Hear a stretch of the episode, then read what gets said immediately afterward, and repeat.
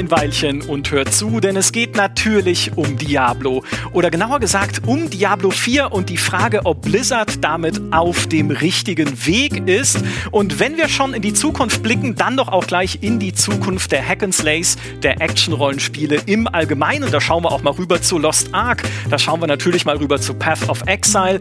Und äh, Blizzard hat doch vor kurzem auch ein paar Neuigkeiten zu Diablo Immortal aus dem Horadrim-Würfel geschüttelt. Das wird also ganz spannend. Also legen wir los. Mein erster Gast ist nach eigener Angabe der beste Exportartikel des fernen Fantasy-Landes Österreichs seit Arnold Schwarzenegger. Er ist natürlich der bekannteste Diablo-Streamer unserer Gefilde und, wovor ich sehr den Hut ziehen muss, er bewahrt die Fassung. Wenn er in Lost Ark sein gesamtes restliches Vermögen verpulvert für das Crafting und eine Aufwertchance von 7,56 Prozent, an der er dann scheitert. Herzlich willkommen, es freut mich sehr, dass du da bist, Jesse Rocks. Hallo, hallo, hallo und danke für die Einladung. Und ja, das mit dem Exportartikel stimmt. Und ja, das mit Lost Ark stimmt auch. Und ich würde ein paar Goldmünzen nehmen, damit ich nochmal klicken kann bei 8%. Mit 100% Wahrscheinlichkeit begrüßen wir natürlich ihn in diesem Podcast, denn wie könnten wir über Diablo sprechen, ohne seine Nekromantigkeit, den wir aus seiner Twitch-Gruft zerren mussten. Herzlich willkommen, Maurice Weber.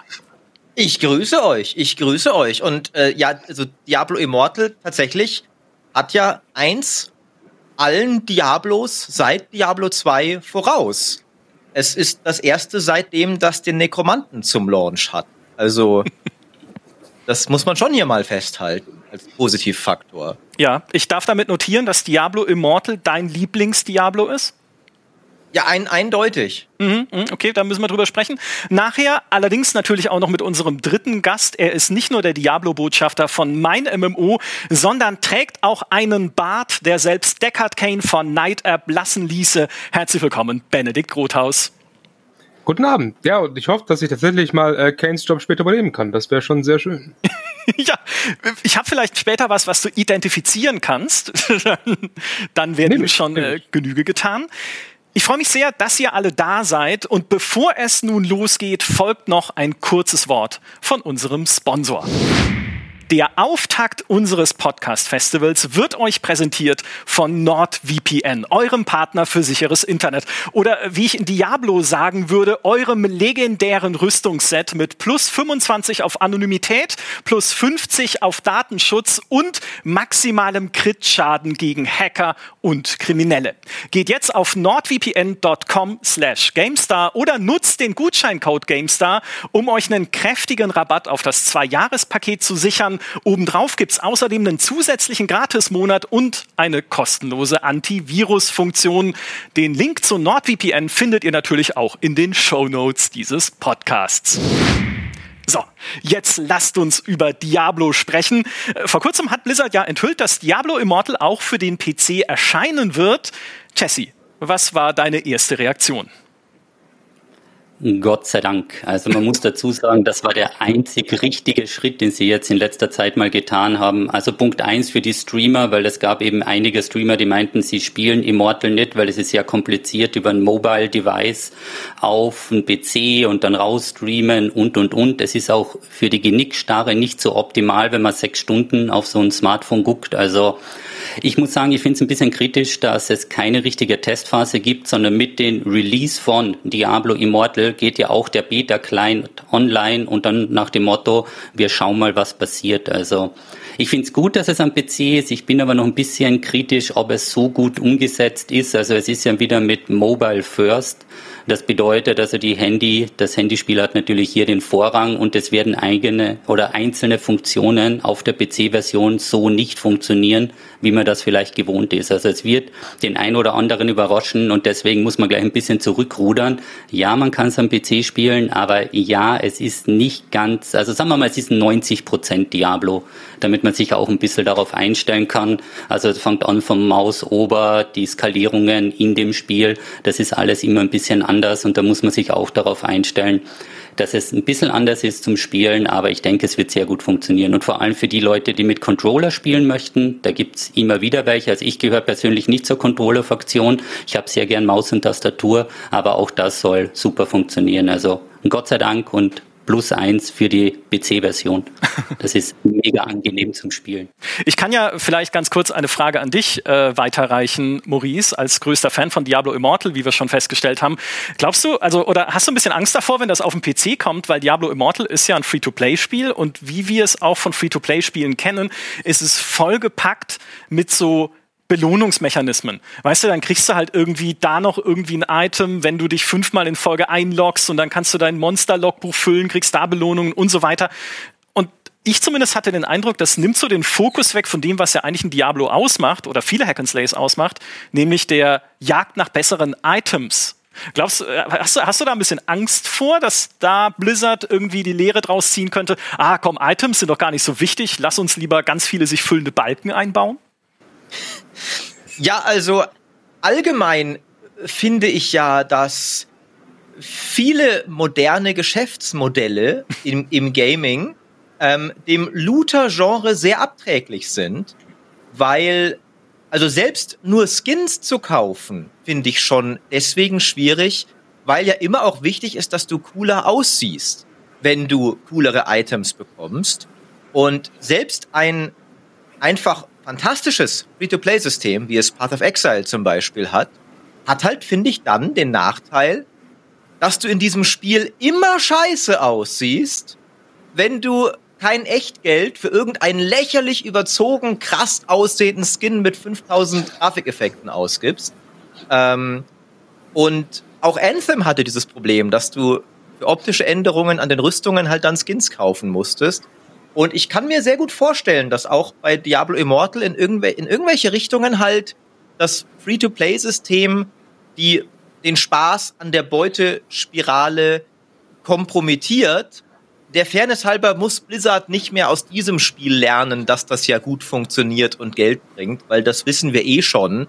Ähm, und neulich hatten, hatte ich hatte das auch neulich auch ein bisschen im, im, im Chat diskutiert, dass, äh, dass ja wenn man sich den Blizzard Geschäftsbericht anschaut, den letzten, wo alles runtergegangen ist außer Candy Crush, es irgendwo, finde ich, wirklich eine rationale Frage ist, warum eigentlich überhaupt noch.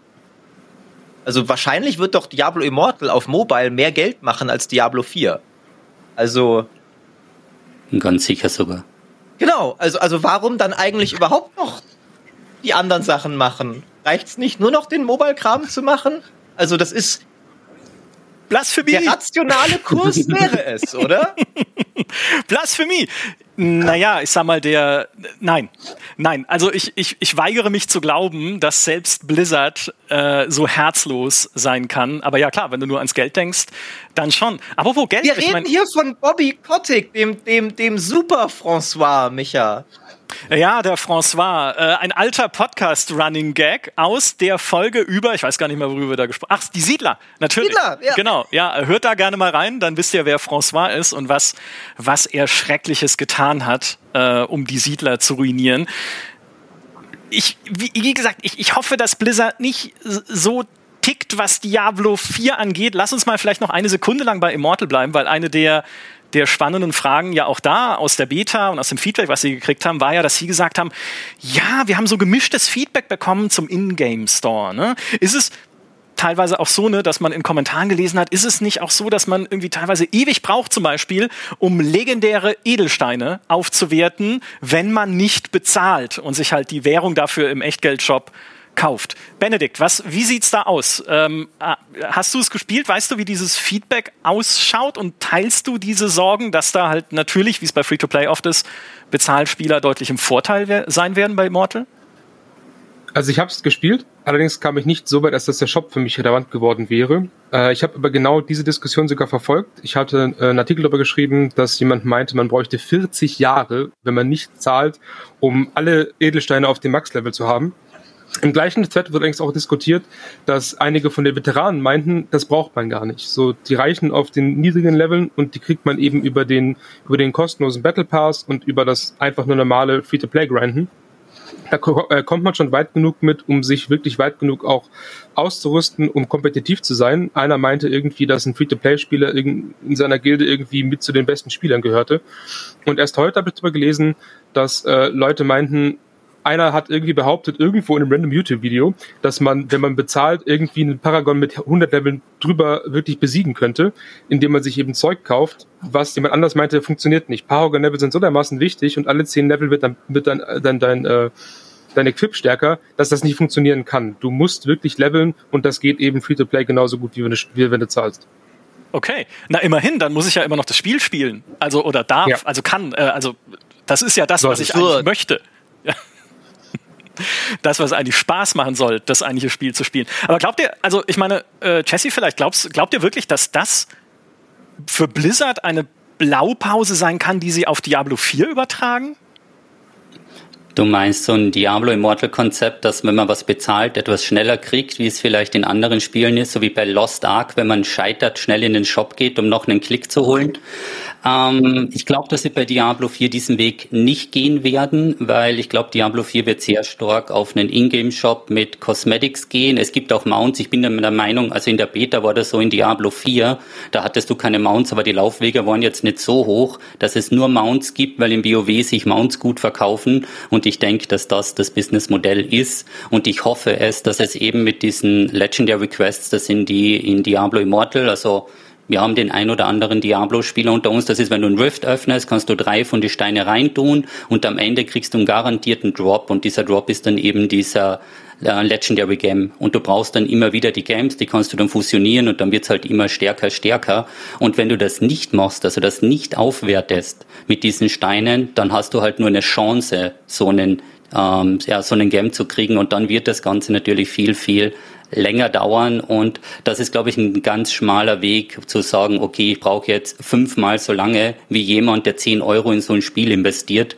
Und man kann sie auch gratis erspielen, so wie du es gesagt hast, mit dem Battle Pass ist das durchaus möglich, aber du hast viel zu wenig, also es ist schon ein finanzieller Anreiz gegeben, den Leuten das praktisch so ein bisschen hinzulegen, zu sagen, komm, fünf Euro und dann geht das alles ein bisschen schneller.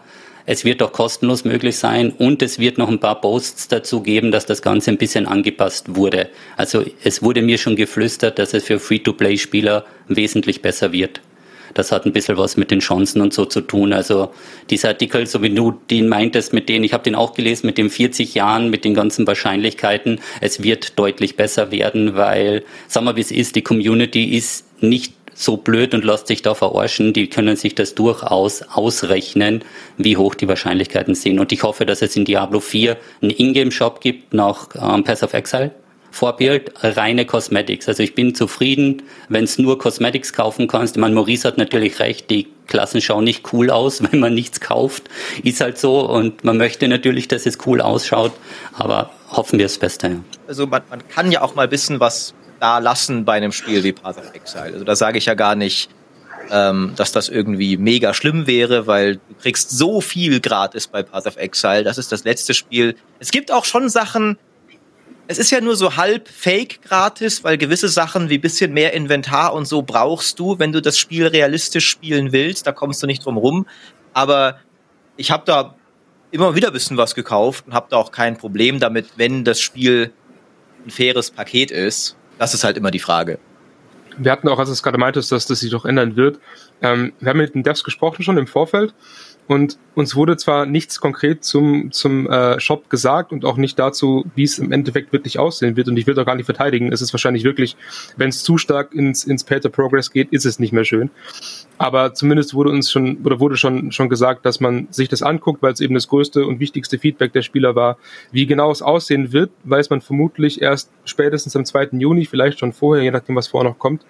Aber zumindest steht schon fest, dass es vermutlich nicht mehr so schlimm wird, wie es jetzt schon von vielen prophezeit wurde. Ja. Aber Benedikt, das sagen Sie immer. Nein, wir. Das ist schon richtig. Ja, auch sagen. Wir hoffen das Beste. Äh, ich kann kurz äh, eine, eine abschließendes, ein abschließendes Faktum über Diablo Immortal noch zitieren bei uns aus dem Chat von Ikusta, nämlich, dass Diablo Immortal auf dem PC kommt, ist äh, ein Eingeständnis von Blizzard, um der größten Kritik an dem Spiel zu entgehen. Don't you guys have phones? Ich würde es anders formulieren. Sie haben uns damit unseren Running Gag weggenommen. Ja. Was für eine Unverschämtheit. Jetzt Maurice war dabei damals. Es, ich, in der Tat, es ist ein Attentat regelrecht auf einen der berühmtesten Running Gags der GameStar-Geschichte. Blizzard hasst Spaß. Ähm, mein, mein denkwürdigster Moment war tatsächlich gar nicht der, die BlizzCon, wo dann Don't You Guys Have Phone gesagt wurde, sondern ich war das Jahr drauf auch auf der BlizzCon und ich komme in das Hotel, das übliche Hotel, was da immer gebucht wird für Journalisten und Influencer. Und das erste, was ich höre, ist, wie jemand laut in der Lobby ruft, Don't you guys have phones? Und was war's? Der wohl größte Diablo-YouTuber Riker sitzt da mit einer ganzen Runde an Influencern und Fans und spielt Cards Against Humanity Blizzard Edition. Und dieser Spruch war wohl gerade gefallen. Und solche Momente hat uns Blizzard jetzt genommen mit diesem Schachzug. Man muss den Hut ein wenig ziehen. Ja, das ist die wahre Herzlosigkeit. Äh, kommen wir zurück zu ernsthaften Fragen, nämlich von Dr. Wiesi 94. Das haben wir lustigerweise auch gerade im Vorgespräch des Podcasts schon besprochen mit Jesse. Nämlich kann Diablo Immortal durch den Free-to-Play-Aspekt und dadurch, dass es auf Mobile erscheint, neue Spieler zu Diablo 4 führen? Oder denkt ihr, dass die typischen Casual Mobile Gamer dann wohl im Free-to-Play Segment bleiben werden. Jesse, glaubst du, glaubst du, das ist, das kann wirklich eine Vorbereitung sein für Diablo 4? Ich glaube, dass Diablo 4 die Türen öffnet für ganz neue Leute und denen, denen das Setting gefällt und die Story gefällt, dass die durchaus den Schritt in Diablo 4 machen. Und deswegen haben sie auch Diablo 2 Resurrected weiter mit Seasons, um die Leute zu halten. Und Immortal soll eine ganz neue Zielgruppe. Und ich glaube, dass sie dann bei die 4 alles zusammenziehen werden. Mir würde es ja nicht wundern, wenn es diese, wie nennt sich das, Crossovers gibt, was da, wenn du Diablo Immortal spielst, kriegst du in Diablo 4 Flügel oder so. Mhm. Das ist auch immer ein ganz Stimmt, guter ja. Weg, um das um das mitzunehmen oder eben, wenn du dich da vorregistrierst, dann kriegst du das oder das. Also da sind sie am richtigen Weg und ich glaube schon, dass das gut funktionieren wird. Ich fürchte, du hast recht. Ich fürchte, du hast recht und ich sage, ich fürchte, weil ich eigentlich, obwohl vielleicht, vielleicht fürchte ich es gar nicht, vielleicht kann ich einfach nur sagen, was meine Wunschvorstellung natürlich wäre, ist, dass Diablo Immortal und Diablo 4 so koexistieren.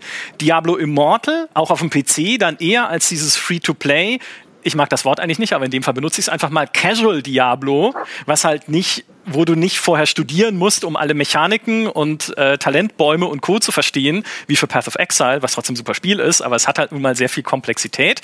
Das ist Diablo Immortal und das Blizzard gleichzeitig aber, das wäre mein Wunsch, bei Diablo 4 mehr in die Tiefe geht. Also, dass es halt so zwei Diablos gibt. Das eine ein bisschen fluffiger, so für Leute, die einfach nur kurz mal auf der Busfahrt eben ein paar Monster plätten wollen. Und das andere, in Anführungszeichen, richtige Diablo 4 für äh, alte Leute mit zu viel Zeit. Wenn ich mich jetzt mal kurz zusammenfassen äh, würde. Was würdet ihr denn sagen? Ähm, Vielleicht Maurice für dich, weil du ja auch ein Interview oder du, du der letzte Mensch bist, zumindest von uns bei der GameStar, der mit den Diablo 4 Entwicklern reden konnte, die eigentlich schon jetzt auch schon gar nicht mehr wieder bei Blizzard sind, weil das ganze Team einmal durchrotiert hat, zumindest das Führungsteam. Glaubst du, Diablo 4 ist auf einem guten Weg? Also bei aller Abneigung, die ich inzwischen habe, optimistisch bei Blizzard zu sein, ähm, selbst all das muss ich halt eingestehen, es klingt echt cool. Es hat sich so vom reinen Kampfgefühl schon in dieser Anspielversion damals auf der Messe echt gut angefühlt. Und seitdem fand ich, dass die Blog-Einträge, die sie gemacht haben, ziemlich gut auf die ganze spielmechanische Kritik eingegangen sind, die es damals noch gab, was die tieferen Systeme angeht. Es ist natürlich unglaublich schwer, sich da ein Bild zu machen, wie solche Systeme halt ineinander greifen. Und wir haben auch noch immer nicht wirklich einen Überblick, wie jetzt genau also wir haben halt ein paar Screenshots von ein paar Items und wir haben Konzepte, wie das so funktioniert, aber niemand hat mal einen Charakter aufgelevelt und alle Items protokolliert, die er da gefunden hat und sowas. Aber ich finde es, es scheint wieder in diese Richtung zu geben, die halt damals Diablo 2 hatte, wo du schon genug Tiefgang hast, dass du richtig schön über Talentbäumen und sowas brüten kannst, aber noch nicht wie in Path of Exile deinen Doktortitel in dem Spiel machen musst, um äh, und, und ich finde, da fehlt uns auch so ein bisschen ein richtig großes Hack and Slay in diesem Bereich, weil wir halt gerade die zwei großen Pole an den beiden Extremen sind, nämlich Diablo 3 auf der eher einfachen Seite und Path of Exile auf der eher komplexen Seite. Und alles, was sich so ein bisschen dazwischen setzen wollte, waren immer eher kleine Indie-Spiele, die dann vielleicht auch mal ganz nett waren, wie Grim Dawn oder sowas, oder komplett gescheitert sind, wie Wolzen, oder noch im Early Access sind, wie Lost Epoch, das aber toll aussieht bislang. Ähm, also ich finde, Diablo 4 ist nach allem, was man beurteilen kann, auf genau dem richtigen Weg. Äh, wie, wie seht ihr das denn? Ich denke auch, dass, also von dem, was man bisher weiß und gesehen hat, es sieht halt, wie du sagtest, aus wie Diablo 2 und halt nicht mehr so bunt und, und regenbogenartig wie Diablo 3. Ähm, ich bin da auch schon, schon sehr gespannt drauf, wie das am Ende wirklich sein wird und hoffe, dass es wirklich so düster sein wird. Weil das ist eben dieses Alleinstellungsmerkmal von Diablo, dass man halt diese düstere Gothic-Welt hat, die wirklich kaum ein anderes Franchise so dermaßen dunkel hinkriegt und vor allem so authentisch. Und da hoffe ich dann wirklich, dass es das auch sein wird und wirklich auch sein will. Dass man wirklich sagt, hey, wir wissen, unsere Spieler feiern diese, diese wirklich brutale, düstere Teufelsatmosphäre. Das wollen wir wiederbringen und diese, diesen Spielern wollen wir ein neues Spiel liefern. Wobei sie ja mit Diablo 4 aber schon, oder das hat man zumindest jetzt aus den letzten Death Diaries ja nehmen können, in eine komplexe Richtung gehen, bei der man denken kann, hey, ein bisschen von Path of Exile haben sie sich doch was abgeschaut, nämlich mit diesen neuen Paragon Skill Dungeons, nenne ich sie mal, also wo du im Prinzip so eine Skillkarte hast, wo du dir deinen Weg durch Skills, ne, mit Skillpunkten dann darin verteilst. Hast du auch verschiedene Arten von Fähigkeiten, die du da drin lernen kannst. Manche bringen dir nur Boni auf irgendwelche Charakterwerte, andere bringen Boni auf andere Charakterwerte, dann kannst du noch Juwelen reinzockeln, so wie in Path of Exile auch, die dann nochmal wieder je nach Juwel andere Boni geben. Und wenn du diese Skillkarte irgendwie bis zum Rand ausgefüllt hast, kannst du eine weitere dran andocken und auf der dann wieder neue Sachen freischalten. Also so ein, ein sich ständig im Endgame erweiternder Skillbaum, der halt das doch recht simple Paragon-System von Diablo 3 ersetzen soll. Äh, Jesse, was sagst du dazu? Ist es, ist es gut, die Richtung für Diablo 4? Ähm, ich glaube schon, dass das sehr gut ist. Also mein Wunsch wäre, Paragon zu cappen, also dass du eine Grenze sagen wir, von 1000 hast und nicht drüber gehen kannst, weil das zerstört dann sämtliche Spielemechaniken. Diablo 3 ist ein gutes Beispiel. Also jeder Charakter, der da 5000 Paragon plus hat, das skaliert so hart mit den Werten, der drückt eine Taste und die Ebene ist einfach tot. Und ich denke, dass der Weg dann, die Punkte ein bisschen variabel zu lassen, das ist ja diese Paragon-Tafel in unterschiedliche Richtungen, dass das sehr wichtig ist. Was mich persönlich ein bisschen bisschen gestört hat bei den Talks, war, dass ich von der puren Stärke der Items ein bisschen weggehen wollte. Und dann ist halt die Frage, ob es einfach egal ist, was du lootest, weil du skillst in die Punkte, weil das gibt halt einen dauerhaften Progress, also du fühlst dich jedes Mal stärker, weil das ist das Hauptproblem bei Diablo. Wir hatten es eingehend, du spielst fünf Stunden, findest kein Item und dir kommt so vor, als hättest du fünf Stunden verschwendet. Mhm. Aber dann machst du zwei, drei Paragon und du wurdest doch ein bisschen stärker, obwohl du nichts gefunden hast. Aber ich bin der Meinung, dass solche Spieler eben Diablo, Pass of Exile, auch Lost Ark es ist ja eigentlich Leveln und Looten und das ist ganz, ganz entscheidend, ähm, einfach die Items zu haben, damit wenn du ein Item anziehst, auf das du ewig lang hinfarmst, eine Waffe, dass du dann einfach stärker bist. Und ich weiß nicht, ob es so gut ist, das mit einem Skillsystem einfach zu ersetzen. Ein bisschen auszugleichen, ja, aber zu ersetzen, also das Verhältnis muss stimmen zwischen besseren Gegenständen und besseren Talenten oder Talenten aufwerten. Und das kann man aber, glaube ich, erst testen, wenn die Leute halt in der Testphase mal hochgenördet haben. Also es war ja auch der Fall bei Diablo Immortal, wo die Leute dann an dieses Paragon Cap spielen und so weiter, um dann alleine mal zu sehen, okay, wie funktioniert denn das System hinten raus, wenn wir mal über die Levelphase raus sind. Und ich denke, das könnte bei Diablo 4 eben gut funktionieren, die Tafel. Ich war ein bisschen schockiert von der grafischen Aufarbeitung, aber ich war dann sicher, dass das im Ende nicht so aussehen wird. Ja. Hoffe ich. Das war noch ziemlich schematisch, glaube ich, als sie das dann im Blog gepostet haben. Äh, naja, wenn es so ausschaut, dann äh, sieht es aus wie ein Handygame, würde ich sagen. Irgendwer, irgendwer muss, sie, muss jetzt den Satz, irgendwer muss jetzt den Satz von Jesse hier klippen auf Twitch und dann, wenn es dann rauskommt, irgendwann, entweder genau. können sie dann dir das um die Ohren hauen, deine Zuschauer, und sagen, ah, du Idiot, du hast auf Blizzard mhm. vertraut. Ne? Von, also mhm. ich, ich sag das ja, in hundertprozentigster Empathie von mir existiert ein Video auf YouTube, ich habe es auch nicht offline genommen, wo ich Warcraft 3 Reforged als richtig tolle Idee preise, weil ich damals Blizzard vertraut habe, die werden schon zumindest das umsetzen, was sie jetzt verdammt nochmal gezeigt haben, ja. Aber Ne? Also wenn, wenn Warcraft 3 Reforged alle Cutscenes streichen kann, Jesse, dann kann auch das Paragon-Board ja. genauso aussehen, wie es in diesen Bildern aussieht. Ja, ähm, also man wird schon öfter mal überrascht. Also das Mobile Game, mit dem hat auch keiner gerechnet 2018 und die Gesichter wurden relativ lange in der Halle dann. Also ja, das, das ähm, das war ein interessanter Moment, da live vor Ort zu sein. Das ist der Moment, wo du merkst, okay, ich bin gerade live bei Gaming-Geschichte dabei, aber nicht im guten Sinne. Ja. Ihr müsst dazu wissen, äh, Maurice war damals ein fröhlicher, junger Mann, der lachend und, und glücklich über Blumenwiesen gesprungen ist. Ja, und jetzt ist er, jetzt ist er so. Das ist, das ist aber, das ist mein Fluch der BlizzCons. Also die, die ersten BlizzCons, auf die ich war, ich meine, also die erste, da hätte sich eigentlich jeder andere Journalist die Finger danach geleckt, aber ich bin da, Blizzard kündigt ein neues Franchise an, zum ersten Mal seit Ewigkeiten. Ich so, oh geil, was wird's wohl? Strategiespiel, Rollenspiel, Multiplayer-Shooter, hallo.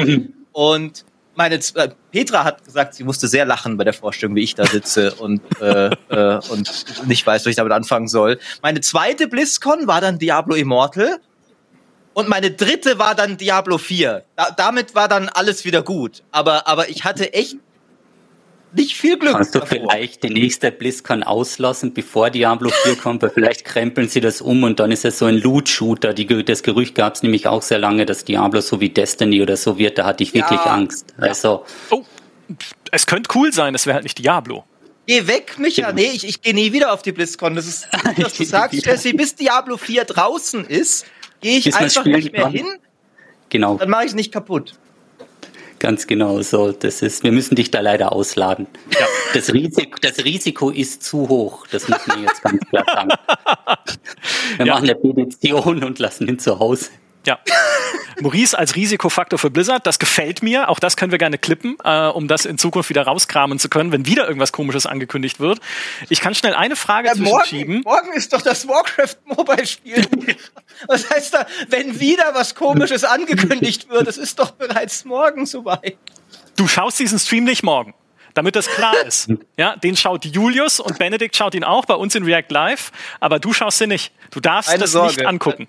Genau. Nee, ich, ich, ich spiele da D&D in der Zeit. Gut, okay, raus. gut. Damit sind wir sicher. Ich kann eine Frage schnell zwischenschieben von SBF Sachiel, nämlich äh, zu Diablo 4 nehme ich an, oder zu äh, auch Diablo Immortal. Wird es möglich sein, ein Goblin-Schamanen-NFT zu kaufen? Darüber macht man keine Witze. Am Ende kommt noch, da sind wir wieder bei dem Punkt, jemand auf Ideen. Maurice ist da, das heißt, Blizzard schreibt alles mit, was es an schlechten Ideen gibt. Wenn sie mit NFTs anfangen in Diablo, dann bin ich sauer. Noch bin ich relaxed. Aber äh, ja, hoffentlich nicht. Hoffentlich nicht. Äh, wobei man durchaus die Frage stellen kann, ähm, wie äh, Ikusta hat es auch gefragt, was denkt ihr denn? Was wird Blizzard unternehmen, um bei Diablo 4 dauerhaft Geld zu bekommen? Sowas wie damals mit dem Auktionshaus bei Diablo 3 oder sowas ähnliches. Äh, bisschen beantwortet hatten wir es ja schon mit dem Cosmetics Store. Ne? Also du wirst halt äh, kosmetische Sachen und Mounts kaufen können. Aber glaubt ihr, da kommt noch mehr, Benedikt, um, wenn du in die Untiefen hinabsiehst, die es geben könnte? Also ich denke, dass es auf jeden Fall mehr geben wird als bei Diablo 3, dass wir zumindest äh, mehrere DLCs bzw. Er Erweiterungen haben werden. Ähm, Klassen möglicherweise, dass die wirklich käuflich werden oder äh, ja, Skins, wie du schon sagtest. Und ich nehme an, dass, oder ich hoffe zumindest, dass sie dann schon wieder auf das eher klassische System von, äh, von Diablo 3 gehen, wie es ursprünglich hätte sein sollen. Äh, nur das eben dann auch wirklich ausreizen und weitermachen und nicht nach, nach Reaper of Souls sagen, okay, wir sind fertig. Äh, sondern wirklich irgendwie zwei Erweiterungen kriegen, vielleicht sogar ein Service-Game, nicht sicher, ob es sein wird. Aber zumindest wäre das die Richtung, die ich mir wünschen würde. Und die ich auch zumindest zu einem gewissen Grad wahrscheinlich halt. Ich würde auch tippen, dass sie dieses Diablo deutlich mehr von Anfang an modularer konzipieren im Sinne von, dass sie sich von Anfang an deutlich mehr Gedanken machen, was können wir denn auch an Content verkaufen. Ähm, weil Diablo 3 hatte halt noch dieses inzwischen ja komplett veraltete Erweiterungspaketmodell. Also ich sage nicht, dass es veraltet im Sinne von schlecht ist, ich mochte es, aber so werden halt Spiele nicht mehr gemacht. Und ich kann mir sehr gut vorstellen, dass, also, sie haben jetzt auch einen riesigen Pool an Klassen. Ich würde, könnte mir durchaus vorstellen, dass irgendwie halt einfach Schritt für Schritt alle alten Klassen irgendwann kommen als DLCs zum Beispiel. Als Bezahl-DLCs? Ja. Nein. Ja. Nein, das glaube ich nicht. Neon Auch wieder Nekromant? Ja, nee, gerade, ja, genau, weil der Nekromant, das war ja super doof, weil ich meine, Blizzard verlangt 20 Euro für eine Nekromantenklasse, die ja, wie wir ja, mehr oder weniger wissen, aber halt zumindest ableiten können, ja, wahrscheinlich das Abfallprodukt war von dem Add-on, was sie eingestellt haben. Ne, die ganze Lilith-Geschichte und sowas, die ja auch schon angedeutet wurde in Reap of Souls, da gibt es ja Gerüchte, dass es eigentlich ein Add-on wie Reaper of Souls nochmal geben sollte für Diablo 3, wo das alles aufgegriffen wird und dann auch mit dem Nekromanten als neue Klasse. Und das ist aber nie erschienen, aus welchen Gründen auch immer. Und der Nekromant, den haben sie dann halt rausgeschnitten und für Maurice noch veröffentlicht für 20 Euro. Aber so macht man Danke, doch heutzutage, bitte. ja, siehst du, da, da haben sie deine Wünsche noch erfüllt. Aber so macht man doch heutzutage kein Service-Game mehr. Wenn du ein Service-Game betreiben willst, dann machst du es doch so wie Path of Exile, dass in regelmäßigen Abständen, ne, alle drei Monate, alle 13 Wochen, wie auch immer, eine neue irgendwie Season auch wieder irgendwie neues Gameplay, ein neues System, neuen auch Story-Akt bringt. Ich meine, die haben nicht umsonst die Path of Exile-Kampagne komplett kostenlos auf zehn Akte erweitert von ursprünglich vier oder drei, ich weiß gar nicht mehr, wie viele es am Anfang waren. Auf jeden Fall eine Menge hat noch dran geschraubt, ohne dafür zusätzliches Geld zu verlangen und monetarisiert dann eben über ihren Echtgeldstore. Also ich glaube, wenn ja, man stimmt, jetzt wieder auf diesen DLC-Pfad zurückgehen würde mit Bezahl-DLCs, aber der große Punkt ist ja auch, du, du sagtest ja 20 Euro, das ist viel zu viel dafür. Wenn die Klasse jetzt nur, keine Ahnung, drei oder fünf Euro kosten würde, wo auch immer der Sweet Spot sein mag, das ist schon viel wahrscheinlicher. Wenn du dir anguckst, Hand Showdown macht das gleiche. Zwar sind da die Charaktere echt auch nur wirklich Skins im Prinzip, aber es werden halt Helden verkauft, wirklich. Und ich bin auch immer noch, also was Maurice sagte, dass jede Klasse einzeln verkauft wird für wirklich wenig Geld äh, und vielleicht sogar wirklich erspielbar über Ingame-Währung, das ist schon nicht so unwahrscheinlich, weil wer auch immer das über Jahre hinweg spielt und sagt, hey, ich habe Bock mal wieder zu zocken, aber die alten Klassen sind mir öde und nach zwei Jahren kann ich mal einen Fünfer ausgeben, um wieder Bock auf das Spiel zu haben, da ist es schon eher wahrscheinlich. Ja, ich glaube auch, dass es mit dem ähm, DLCs, also ich, meine Theorie ist, dass bei Diablo E3 haben sie vergessen, den Kunden zur Kasse zu bitten, also richtig. Und bei Diablo 4, wenn sie den Fehler nicht machen, du wirst das Spiel ja. kaufen, du wirst das Add-on kaufen und du wirst Cosmetics im Shop kaufen. Das wird so Dollar auf Dollar auf Dollar werden. Und ich bin mir ziemlich sicher, dass sie das fahren. Also ich denke, ob das jetzt jede Klasse ist, also clever wäre es natürlich eine Erweiterung mit einer Klasse, so als Add-on-Modell. Also ich hoffe nicht, dass es ein Abo-Modell kriegt wie World of Warcraft. Also das glaube ich nicht. Aber das andere, das wird mehr oder weniger sicher schon kommen, weil ich hatte doch mal einen Call und da ging es eben um Diablo Immortal und da sind ja alle Klassen free. Und er hat eben nochmal extra betont, dass das nur für Diablo Immortal und nicht für Diablo 4 gilt. Und damit war die Sache schon klar. Also da lassen sie sich nicht festnageln, dass der Österreicher dann sagt, jo, es ist alles gratis. Diablo 4, Diablo Immortal, jede Klasse, holt euch alles. Also der wollte, das war ihm sehr wichtig, das zu kommunizieren, dass es nur für Immortal gilt und nicht für Diablo 4, weil bei Diablo 4 haben sie sich noch nicht festgelegt. Und also ich glaube, sie hätten mit Diablo 3 schon viel mehr Geld machen können. Ich weiß jetzt nicht, wie oft sich das DLC Lieder vom Necro verkauft hat. Aber ja, also so wie der Benedikt sagt, das ist, der Preis entscheidet das dann. Und ich fand die Necro schon sehr teuer. Also für eine Klasse war das schon. Ja. Der Fairness halber, äh, Sie haben ja bei Diablo 3 nicht vergessen, die Leute zur Kasse zu bitten. Sie haben nur irgendwie waren sie völlig überrascht davon, dass das Auktionshaus nicht so eine geile Idee ist. ähm, aber ähm, aber äh, ich bin voll bei dir, Jesse. Ich glaube auch, wie du sagst, den Fehler machen sie nicht nochmal. Also ja, es wird, glaube ich, unglaublich viel Gedanken gut bei Blizzard, wahrscheinlich mehr als in alle Spielsysteme ja. reingesteckt. Wie können wir damit Geld verdienen, ohne dass uns alle hassen? Also aber wirklich alle, ne? Die paar Nörgler, die immer noch in Diablo 2 festhängen und so, die können uns gerne hassen. Das machen wir mit Diablo Immortal Kohle wett, damit trösten wir uns. Ähm, aber es sollen uns nicht alle hassen, wie es damals beim Auktionshaus der Fall war. Ähm, und ich bin sicher, es wird unglaublich viel darüber nachgedacht, wie kann man, also wo ist gerade die Schmerzgrenze? Und wo ist sie, also wirklich bis zum Anschlag? Ja, es ist so ein Optimierungsproblem. Ne? Wie genau. viel kann ich verlangen, ohne, also wenn ich zehn Prozent der Leute verliere, ist egal, ich nehme dafür ja das Doppelte. Aber wo ist diese Schmerzgrenze, wo pegelt sich das ein? Und bei Diablo 4, oder man sieht das ja oft sehr bei den Spielen, ähm, du musst diesen ersten Hype mitnehmen. Wenn es richtig steil geht, dann muss das Auktionshaus oder beziehungsweise der Ingame-Shop, da müssen ein paar Cosmetics drin sein, da wo noch alle Leute dabei sind, damit man da das erste Mal ein Payout hat und sich das Spiel auch finanziert. Also man muss auch fairerweise dazu sagen, ich habe kein Problem, einmal im Jahr ein Add-on zu kaufen, wenn ich wirklich guten Content krieg und viel Content. Und so wie du gesagt hast, ich habe schon ein bisschen mehr in Pass of Excel investiert. Ich möchte nicht darüber sprechen, aber ich habe sehr viele Skins.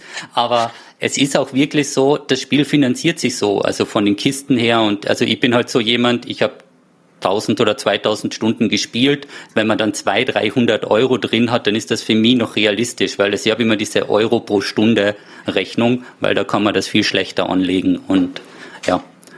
Ich denke mal, das ist dann schon gut, aber eben bei Diablo 4, also ich hoffe auch, dass es gut ankommt und die Sorge, die ich teile, ist, weil das sieht man zum Beispiel bei PUBG, dass wenn Diablo Immortal kommt und das so gut läuft, dass Diablo 4 ein bisschen ignoriert wird und das Mobile Game immer schneller weiterentwickelt wird, weil es viel mehr Umsatz treibt und was der von die oben die Zahlen sägen, die sagen sich dann so, was wollt ihr? 100 Entwickler für Diablo 4 für ein Add-on? Nee, nee, erst Mobile Game.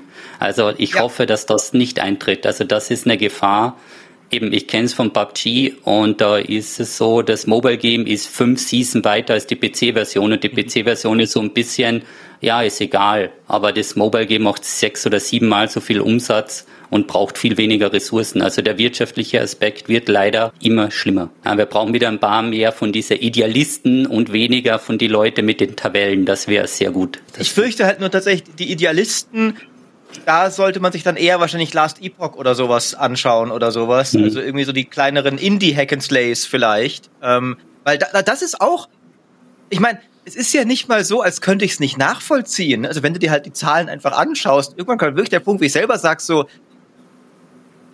ja, ich mein, mein moralischer Highground schwindet auch allmählich, was ich von Blizzard verlangen kann. Wenn dann wirklich wenn man den Punkt sagt, Diablo Immortal spielt dreimal so viel ein wie Diablo 4, dann kann ich immer noch mein Idealisten-Fähnchen schwenken und wir denken so, ja, aber wenn ich jetzt Bobby Kotick wäre und mein Geld wäre, ne, wahrscheinlich wäre ich dann auch nicht mehr ganz so idealistisch plötzlich.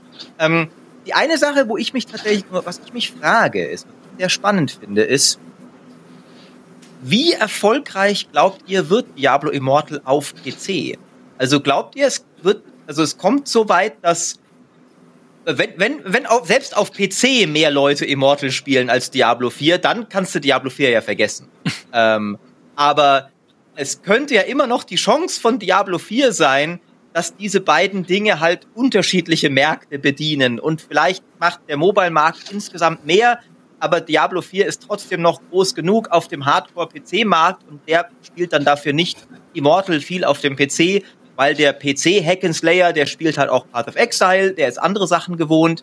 Ähm, oder glaubt ihr, selbst da ist einfach die Zahl der Casual-Spieler, böses Wort, ähm, so viel größer, dass Immortal auch das erfolgreichste PC Hack'n'Slay werden könnte? Das finde ich ist eine sehr gute Frage. Bitte.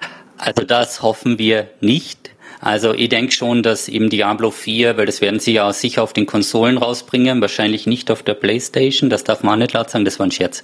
Ähm, das wird natürlich für Xbox und Playstation und eben die, es ist auch nochmal ein bisschen was anderes auf Konsolen und PC zu spielen als Mobile und ich hoffe, dass da unterschiedliche Zielgruppen angepeilt werden und das einfach nur eine Notlösung ist, so ein bisschen für den europäischen Markt, dass eben das Spiel nicht in so einer wie soll man sagen, du kannst ja nicht etwas releasen, was so negativ ist, sondern du brauchst ja auch gute PR. Vielleicht war es einfach billiger, das Spiel auf den PC zu bringen, als so viel Geld in die positive PR zu stecken mit Werbung, dass sich das dann lohnt. Ich denke auch, also global wird wahrscheinlich tatsächlich Immortal super erfolgreich werden, auch mit Sicherheit erfolgreicher als Diablo 4. Äh, nur im Westen wird wahrscheinlich Diablo 4 dann doch deutlich besser ankommen, allein eben wegen den Konsolenportierungen. Äh, da wird dann Immortal auch nicht gegen anstinken können, zumindest nicht hier und vor allem nicht nur auf PC.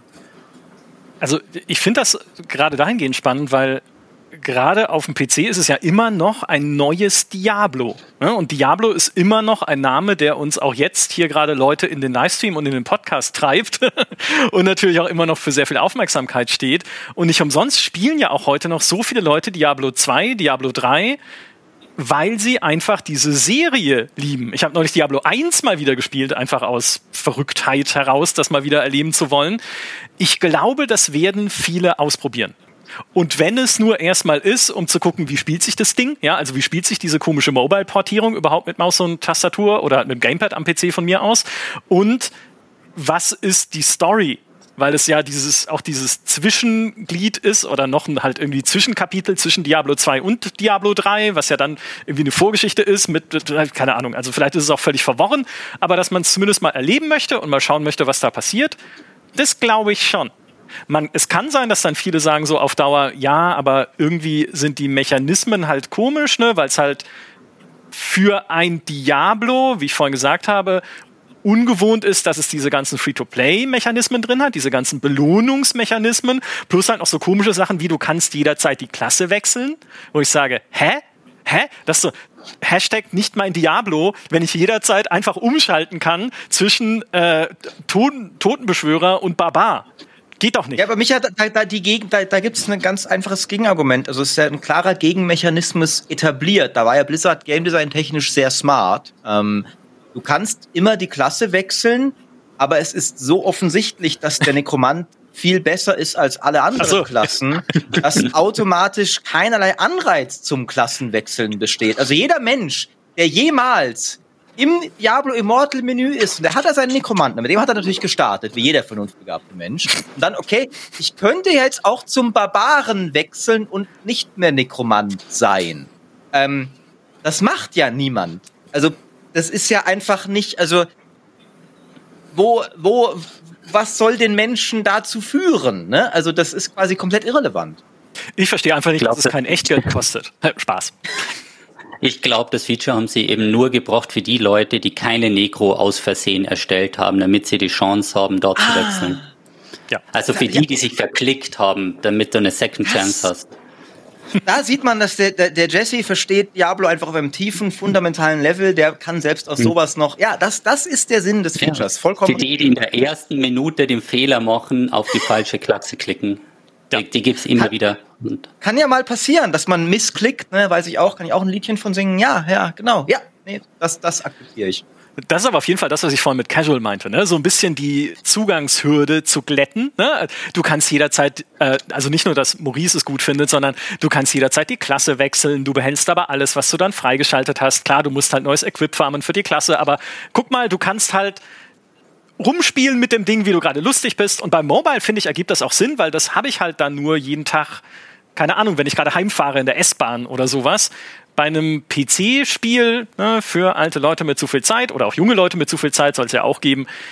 Weiß ich nicht, da ist es mir dann zu äh, äh, zu wenig Bedeutung in der Klassenwahl, wenn ich das äh, ständig wechseln kann. Aber das bin nur ich. Und lass uns mal wieder zurückkommen zu Diablo 4 und zu einer Frage von Loki, nämlich, weil Maurice das Spiel vorhin auch schon erwähnt hat, äh, was denkt ihr, wann wird Diablo 4 erscheinen? Und, zweiter Teil der Frage, wird es gegen moderne Action-Rollenspiele wie Last Epoch und Path of Exile 2 bestehen können? Kommen wir vielleicht erstmal zum ersten Teil der Frage. Was denkt ihr, wann wird Diablo 4 erscheinen, Jesse? Oh, jetzt darf ich der Erste sein. Äh, Mitte Mai im nächsten Jahr. Das ist ja Damit konkret. das ist ja konkret, also für die Leute, die vielleicht die Gerüchte so von Riker mit diesen Büchern, die es dann kommt und den geheimen Hinweisen und so weiter oder auch was im World of Warcraft Data meint wurde.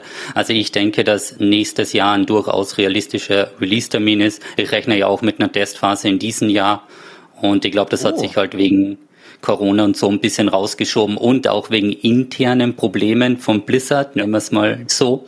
Aber ich glaube schon, also dieses Jahr eine Testphase. Ähm, die Entwickler oder Family and Friends, wie sie das nennen, anscheinend, es gab heute einen Post, ich habe übers Wochenende Diablo 4 und Overwatch 2 gespielt. Also anscheinend wird das intern, das ist auch datamind worden, schon verteilt und gespielt. Und der nächste Schritt war dann halt ein paar Influencer einzuladen. Also wie, ich bin da nicht dabei, dann raste ich aus. und ähm, ja, also ich denke, nächstes Jahr ist durchaus realistisch für einen Release-Termin. Mai 2023. Wir sind gespannt. Äh, zweiter Teil der Frage. Wird es gegen Last Epoch und Path of Exile 2 bestehen können, Maurice? Also äh, äh, Last Epoch ist, glaube ich, überhaupt keine Konkurrenz. Das muss erstmal, also ich mag das Spiel, ne? also nicht so verstehen, aber ähm, das, das ist äh, die Zahl der Leute, die es überhaupt kennen, sind, ist wahrscheinlich kleiner als die Zahl der Leute, die in Diablo 4 mit dem Missklick am Anfang die falsche Klasse auswählen.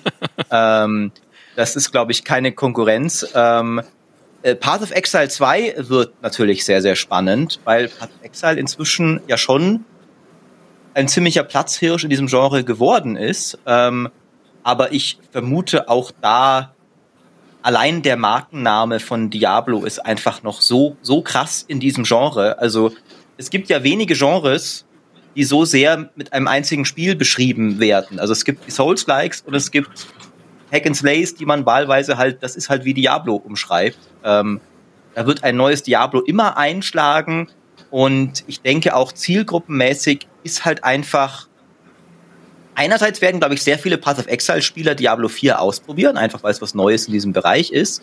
Und andererseits hat halt Diablo 4 immer noch, selbst wenn es eben wieder ein bisschen tiefer wird, kann es einfach noch so viel mehr Leute ansprechen, weil es ein Spiel ist, das nicht auch dein Job gleich sein muss. Ähm, und Path of Exile hat sich ja sehr bewusst in diese sehr hardcoreige Nische gesetzt. Und Diablo hat das bewusst immer nicht gemacht. Ähm, und war deswegen halt immer noch ein bisschen mainstreamiger. Also wenn es was taugt, glaube ich, hat das sehr gute Chancen, wieder den Markt zu dominieren, wie es bislang noch jedes Diablo zu seinem Release getan hat. Ja, was, was, ich, was mich interessieren würde, ist, äh, bei, wir sehen ja auf der GameStar immer, wenn wir über Diablo reden, ist einer der ersten Kommentare unter dem Artikel, dem Video, dem Livestream oder was auch immer, rede doch mal über Path of Exile weil es einfach dann immer natürlich Leute gibt, die das sehr lieben und sehr, spiel, äh, sehr spielen. Ja, das ist, glaube ich, Deutsch. Und sehr viel spielen, wollte ich eigentlich sagen. Wie ist denn das bei mein MMO? Benedikt, weil ihr redet natürlich auch viel über, über Diablo und ist da Path of Exile auch, also ist das ein großes Thema? Tatsächlich wirklich ständig. Das Problem an, an Path of Exile ist, ist, dass es eben so furchtbar komplex ist, dass egal was du darüber schreibst, es immer falsch ist für mindestens 50 Prozent der Spieler und es immer mindestens 50 weitere Prozent besser wissen. Und das ist wirklich, wirklich, dieses Spiel ist halt das Hardcore-ARPG momentan. Und das ist wirklich immer wenn wir, wenn wir, na, mittlerweile ist es weniger geworden, aber zumindest früher war es noch so, dass wir wirklich ständig gesagt bekommen haben, schreibt doch mal über, über Path of Exile, äh, macht doch mal. Und das ist wirklich das Problem, wenn man es macht, setzt man sich halt in die Nesseln. Ich weiß nicht, ob das sich jemals ändern wird. Und ich weiß, also ich müsste wahrscheinlich ab jetzt, ab diesem Zeitpunkt die nächsten drei Jahre lang durchspielen, ohne Pause mit fünf Stunden Schlaf am Tag höchstens, um an den Wissensstand zu kommen, den ich brauche, um es allen recht machen zu können. Ja, nachvollziehbar. Mit Path of Exile kannst du eigentlich nur verlieren, wenn du darüber was schreibst. Weil so, da ja. gibt's halt nur Experten. Das ist halt eben, weil das Spiel auch ein bisschen schwieriger ist, dann ist es das halt, ja. Aber ich würde Ihnen sagen, Diablo hat eine größere Bühne als Path of Exile. Und man muss auch sagen, Blizzard hatte viel mehr Geld für Werbung. Also PoE wurde ja eigentlich nie so richtig beworben, denen denen geht's ja jetzt erst seit letzter Zeit, also mit dem Einstieg von Tencent oder die haben einen super viel gekauft, haben die erst auch die finanziellen Mittel, weil Pass of Excel hatte ja 100 Entwickler maximal, also das ganze Team war 100, jetzt sind sie glaube ich mittlerweile 200 oder 250 und das wird natürlich gerne mit Blizzard verglichen, aber Blizzard war halt schon ein bisschen ein größerer Konzern. Und wenn die Werbung machen, allein wenn das über das Battlenet drüber läuft, die erreichen ja so viele Spieler, dass das, glaube ich, eben ganz schwierig ist, weil die Frage kommt immer, eben weil äh, Streamzahlen das sehr variieren, weil da sagen die Leute, schau, Diablo ist tot, alle spielen Pass of Exile, aber Streamzahlen sind dann halt doch nicht Spielerzahlen und da muss man dann ein bisschen differenzieren und der Einstieg ist halt in Diablo leichter und die Marke ist halt, aber Pass of Exile holt den großen Schritten auf und die Frage ist, ob sie sich einmal drüber trauen, das Spiel einfacher zu machen, weil das ist, glaube ich, das wird schon sehr lange gefordert von der Community zu sagen, wenn ihr alle 13 Wochen Content bringt, bitte keine 40 Seiten Patch Notes. Ja, ändert mhm. einen Teil und nicht alles gleichzeitig.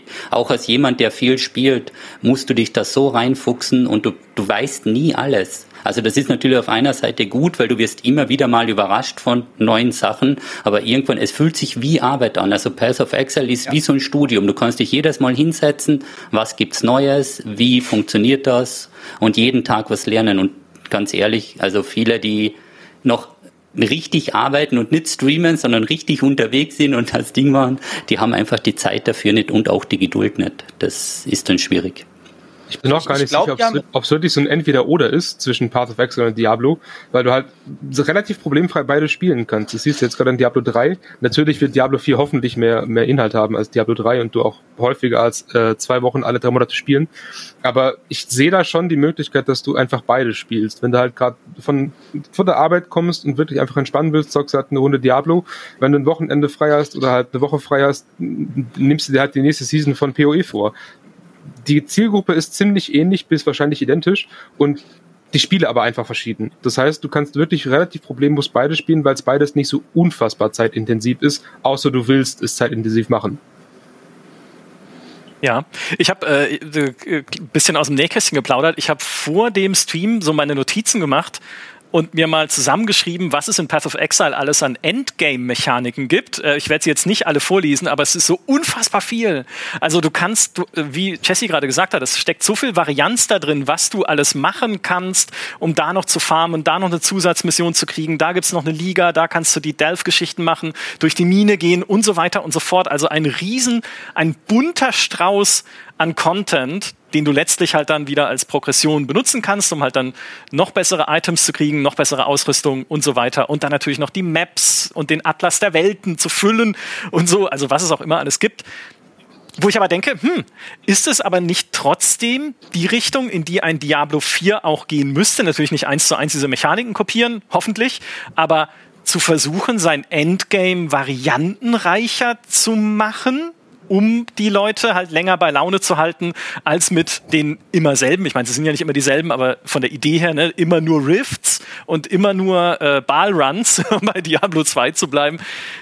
Das wird ja auf lange Sicht dann nicht reichen, um ein Diablo 4 am Leben zu halten. Also, ich meine, glaubt ihr, dass Path of Exile dann doch, was diese Vielfalt an Endgame-Mechanismen angeht, ein Vorteil sein kann, äh, ein Vorteil, Entschuldigung, ein Vorbild sein kann für Diablo 4? Ich denke, in, in einigen Bereichen auf jeden Fall, auch in dem, dass mit jeder Season eben durchaus, da kommt ja immer eine größere neue Mechanik dazu. Das hat ein bisschen den Nachteil, dass dieses Spiel inzwischen, finde ich, auch teilweise sehr wie, wie Stückwerk wirkt. Also immer wenn du ein Jahr Path of Exile und nicht gespielt hast und dann spielst du es wieder, dann gehst du rein und, und in, ständig in, im neuen Run tauchen random irgendwelche NPCs auf und erzählen dir irgendwas so, ja, ich bin ein dämonischer Gärtner-Alchemist und, und hier ist meine Story, warum du jetzt Pflanzen farmen musst, um in meinem Garten irgendwie bla bla bla. Und ah, das war vor zwei Seasons eine Season-Mechanik, die jetzt einfach random noch mit drin ist im Spiel. Ähm, aber es, es schafft natürlich Vielfalt. Ich, ich glaube tatsächlich, das Hauptding, also Diablo, also Path of Exile kann, glaube ich, in vielerlei Hinsicht ein Vorbild für Diablo 4 sein. Ich glaube, die, die eine Sache eigentlich, die es eigentlich nur brauchen würde, um auch ein Path of Exile schon viel tauglicher zu machen für, sage ich mal, normale Spieler, ist einfach ein bisschen einfacheren Respect zu erlauben. Also zumindest diesen Faktor rausnehmen, dass du einmal bis ins Endgame spielen musst und dann deinen Charakter komplett in den Sand gesetzt hast und dann musst du jeden einzelnen Respect-Punkt einmal erfarmen. Also Punkt pro Punkt. Ähm, und dann musst du erstmal irgendwie entweder direkt halt Guides lesen oder fünf Charaktere in den Sand setzen, bis du mal einen hast, der wirklich 100% Endgame-tauglich ist. Ähm, wenn allein das schon ein bisschen einfacher wäre, finde ich, wäre schon viel, also das wird Path of Exile nicht machen, weil da sind sie stolz drauf, dass das halt so hardcore ist.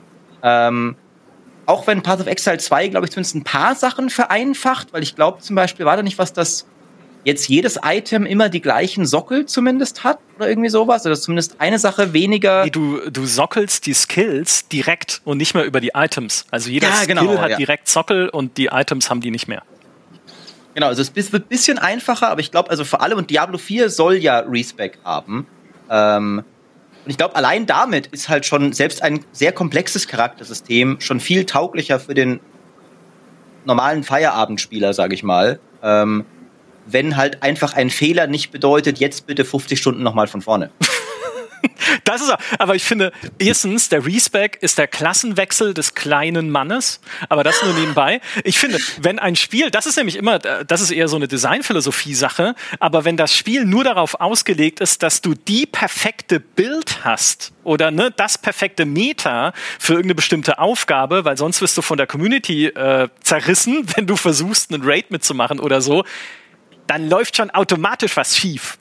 Das heißt, eigentlich, äh, da spreche ich jetzt eher aus meiner Wunschvorstellung, eigentlich möchte ich gerne ein Spiel haben, in dem ich meine eigene Bild, soweit es zumindest geht, selbst zusammenstellen kann inklusive der Skills, inklusive der Items, ohne dass ich irgendwann an den Punkt komme, also wirklich an so einen harten Punkt komme, wo es heißt, hier darfst du nicht mehr mitmachen oder hier kannst du nicht mehr mitmachen mit dem Käse, den du spielst. Ist balancemäßig super schwer umzusetzen, aber ist mir doch egal. Ja, dafür muss ich die Spiele nicht entwickeln. Weil das, das ist für mich, also widersprecht da gerne, aber das ist für mich doch der Kern an so einem Action-Rollenspiel. Ich will doch eigentlich mit den Sachen experimentieren und dann aus den Items, die ich finde, halt mir irgendwie so meine eigene Schablone, die ich cool finde, zusammenbauen. Und mit der will ich dann weiterkommen. Statt irgendwie äh, auf Icy Veins nachzuschauen, was ist denn jetzt gerade für die Diablo 3 Season der äh, Dämonenjäger-Bild, den ich unbedingt haben muss. Moment, du, du guckst auf Icy Veins und nicht bei Jesse, Micha? Bei Jesse, ja, das, das, das, das, da habe ich versprochen. Ja. Ich wollte schon sagen, also du kannst das gerne machen mit deiner eigenen Skill-Idee und alles, aber du wirst dann halt immer nur alleine spielen. ja, das Weil, wenn du in die Gruppe eingeladen wirst und die schauen drauf und du hast etwas, was nicht Meta ist, so schnell kannst du gar nicht schauen, wie du da wieder rausfliegst. Also Meta, ja, das ist es ja. Ist unbeschimpft wirst, während du rausfliegst, dann geben es da noch ein paar Whispers noch. Ähm, es ist halt dieser Meta-Gedanke, es kommt irgendwas auf. Das ist auch immer die erste Frage, was ist Meta? Ja, die Leute, also es, das finde ich auch, ähm, das ist auch ein riesiges Problem im Pass of Exile, ist mir auch sehr oft passiert. Im Pass of Exile kommst du sehr gut durch das Spiel, wenn du lesen kannst. Aber die Leute wollen nicht mehr so viel lesen. Und ich merke das auch ganz häufig, dass du dann einfach klickst, nee, das ließ ich mir jetzt nicht und das ließ ich mir nicht. Und fünf Minuten später, oh, hätte ich das lieber mal gelesen, weil jetzt ist zu spät. Aber auf die Frage eben von, ich hoffe, dass Diablo 4 von Pass of Exile Sachen, ihr wollt jetzt sagen, Cloud übernimmt oder sich inspirieren lässt. Ja, Wahlorb und Mine wären meine Wunschkonzepte, die ich gerne in Diablo 4 sehe, weil das Endgame von Pass of Exile ist um 1000 Prozent besser als das in Diablo 3. Weil normal die ersten zwei Wochen sind in Diablo 3 voll gut bis Paragon 1000 und danach ist BOE das viel bessere Spiel. Bei BOE sind die ersten 70 Level, bis du in die Maps kommst, der absolute Mist und erst dann wird das Spiel praktisch mit jeder Stunde besser, weil du kommst immer mehr in deine Skillung rein. Du kannst entweder die Mine machen oder das, was du halt gerne machst und ohne davon Nachteil zu haben. Bei Diablo 3 ist, du läufst jetzt 12 so lange, bis du nicht mehr kannst oder aufhörst oder 150 gespielt hast, weil das ist das Limit. Also Entwicklern und auch von den Community-Leute, die spielen alle die PoE-Season. Also die wissen sehr wohl genau, was da in dem Spiel abgeht. Die einzige Hoffnung ist, also wenn jetzt PoE 2 und Diablo 4 ist und beides so ein Season-System hat, um Gottes Willen bringt das nicht am gleichen Tag raus. Weil wenn du beide Spiele spielst und beide Season am gleichen, ich weiß nicht, wie das technisch überhaupt möglich ist, aber Diablo 3 und Pass of Exile hat es, glaube ich, schon zwei oder dreimal geschafft, am gleichen Tag zu releasen. Wow. Und da denkst du ja auch, ey, ist das ein Scherz? Also wenn du eben Diablo hält zwei Wochen, macht das zwei Wochen später, kann ich noch einen Monat BOE spielen. Also das ist komplett undankbar der Community gegenüber, weil es gibt viele Leute, die beides spielen und am gleichen Tag oder plus minus zwei, drei Tage zu releasen, das kann es ja nicht sein. Also ja, das, ja. das ist halt so ein bisschen Entwickler ich meine, dürfen sie ja auch schwer, gerade eine Firma wie Blizzard, die dürfen ja nicht mal wirklich eingestehen, dass Path of Exile existiert, so ganz offiziell. Also wenn du die dann als GameStar-Journalist in einem Interview fragst, so, ne, hm. guckt ihr euch die Seasons von Path of Exile an, wäre das vielleicht was für Diablo? Und ich weiß, dass du als Diablo-Entwickler natürlich dir die Path of Exile Season anschaust. Du wärst ja dumm, wenn du das größte Konkurrenzprodukt nicht anguckst. Du als Entwickler weißt auch, dass ich weiß, dass du sie spielst. Und trotzdem musst du sagen, ähm, ja, wir gucken uns allgemein andere Spiele an. Mehr kann ich dazu nicht sagen. Hm. Weil sie es nicht eingestehen dürfen, dass Passive Exile überhaupt existiert als Konkurrenzprodukt. ja, ich schaue mir auch gerne ein schönes Bild an der Wand an, beispielsweise. Ja, genau. Ja, nee, ja klar, das sind immer diese, diese diplomatischen, diese diplomatischen Antworten. Ein anderes Spiel, was Sie sich anschauen bei Blizzard, davon gehe ich auch fest aus, wenn es um Diablo 4 geht insbesondere, ist Lost Ark. Da haben wir jetzt noch gar nicht viel drüber gesprochen, äh, nur vorhin uns über das Crafting aufgeregt. Aber äh, glaubt ihr auch, ich meine, Jesse Maurice, ihr habt es beide ja auch gespielt, glaubt ihr, Lost Ark kann auch in gewisser Weise ein Vorbild sein für diese neue MMO Shared World Artigkeit, die Diablo 4 ja mitbringt? Maurice ja, zuerst. Stress ihn mal an, der hat es, glaube ich, deutlich mehr gespielt als ich. Ähm, da will keiner also antworten. Ich, das, ja, genau. ich ich, ich, ich, ich habe ich hab aber auch ein bisschen so die, die banausige Meinung. Ähm, ich mag Lost Ark am liebsten, wenn es am wenigsten MMO ist. Also ich finde, Lost Ark ist am geilsten, wenn ich diese Story Dungeons laufe und diese fette Burgbelagerung mache, die geiler ist als alles, was ich bislang in Diablo gespielt habe. Und wenn da 100 Gegner kommen und ich die wegballer mit diesem geilen Kampfsystem, und wenn ich durch die Open World laufe und ja, hau bitte drei Banditen weg und sammel zehn Vogelfedern, so, ihr habt das eins der besten Hack and Slay Kampfsysteme aller Zeiten und ihr verschwendet es gerade auf diesen MMO Müll. Lasst mich doch in Ruhe damit. Lasst, gebt mir 100 Feinde. Lasst mich 100 Feinde töten. Jetzt. Ähm, Deswegen bin, bin ich da vielleicht, habe ich vielleicht auch eine komische Meinung, weil natürlich alle, die Lost Ark spielen, natürlich denken, ey, was redest du? Der MMO-Teil ist doch das Geile, warum ich spiele und so.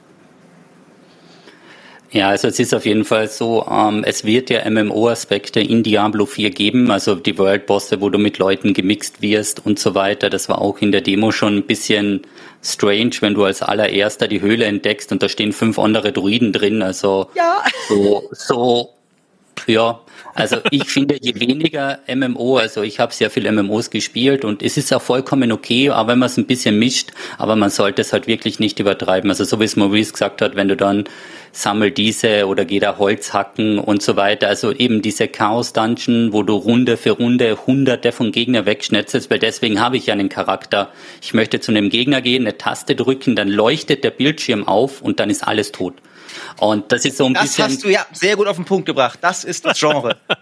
Genau, das ist das Genre. Also ich spiele stundenlang, damit ich an diesen Punkt komme und vielleicht, wenn man in der Gruppe ist, damit man am Ende dann ein bisschen mehr Schaden macht als die anderen und dann so nachfragen kann, ähm, Entschuldigung, habt ihr auch mitgespielt? Das ist dann so der Punkt, den du dann eben da mitbringst. Und eben Lost Ark hat sehr viele gute Ansätze, bis auf diesen ich nenne es immer Asia Grind. Das ist dann, wenn du am Ende, so wie ich, bei drei Prozent drauf drückst und glaubst, du kannst das Ergebnis beeinflussen, aber in Wirklichkeit wirst eiskalt über den Tisch gezogen und farmst eine Woche und klickst dreimal und dann hast du nicht drei Prozent, sondern 3,3 Prozent, 3,5. Also da geht's im ein Prozent oder weniger weiter und du denkst dir, ich, wir haben das ausgerechnet bei der Waffe, du müsstest 200.000 Gold investieren, um von 17 auf 18 zu kommen, wenn du die Mats kaufst und alles. Und 200.000 Gold in dem Spiel sind, glaube ich, aktuell 5.000 Euro oder so, wenn man es oh mit den Kristallen kaufen möchte. Also du bist dann den Punkt gekommen, ja. Und wo ich wirklich seit World of Warcraft dagegen bin, ist diese täglichen Aufgaben, das, dass das die Leute gezwungen werden, du musst dich heute einloggen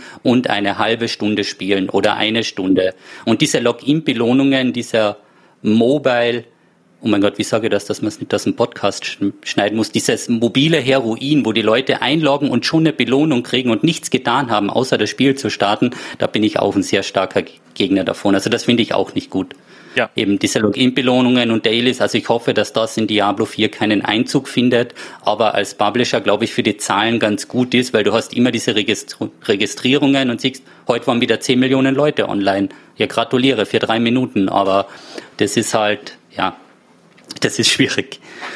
In der Alpha von Diablo Immortal hast du sogar ein Legendary bekommen für eine gewisse ja, Anzahl genau. von. Was für, also ich meine, das ist ja wohl das Niederste des Niederen. Das sind doch die Sachen, die ich durch geiles Gameplay mir äh, grinden möchte und nicht äh, hinter, hinterhergeschmissen, weil ich mich nur einlogge. Also so ein, so ein ja, genau. Ja, das ja. ist halt wirklich, weil dann hast du jemanden, der zehn Stunden spielt und hat ein Legendary und du sagst, ja, hallo, ich habe mich am vierten Tag eingeloggt, ich habe jetzt das gleiche Item.